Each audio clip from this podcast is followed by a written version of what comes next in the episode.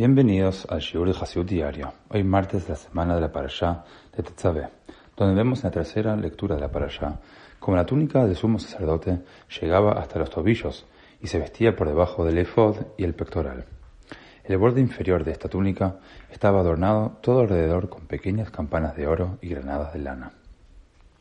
Como dice el versículo, Vaya al Aarón dijo Dios a Moshe, la túnica debe ser vestida por Aarón para servir como sumo sacerdote.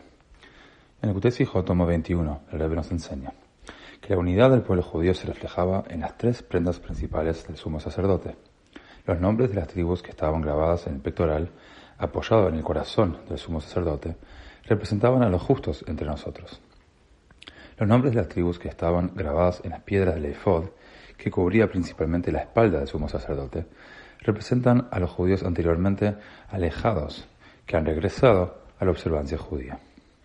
Las campanillas y granadas de la túnica representaban a aquellos judíos que aún están luchando con sus malas inclinaciones.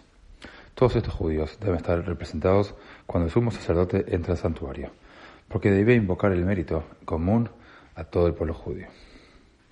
Similarmente, cuando vemos a personas que necesitan un estímulo espiritual, debemos primero hacerlos conscientes de su valor inherente, que poseen un alma que es verdaderamente una parte de Dios. Al, recibirlos de nuevo a la observancia judía, los ayudamos a reconectarse con su verdadero ser. Luego de esto, podemos ayudarlos a dejar cualquier negatividad que quede en sus vidas e incrementar su cumplimiento de actos de luz y bondad.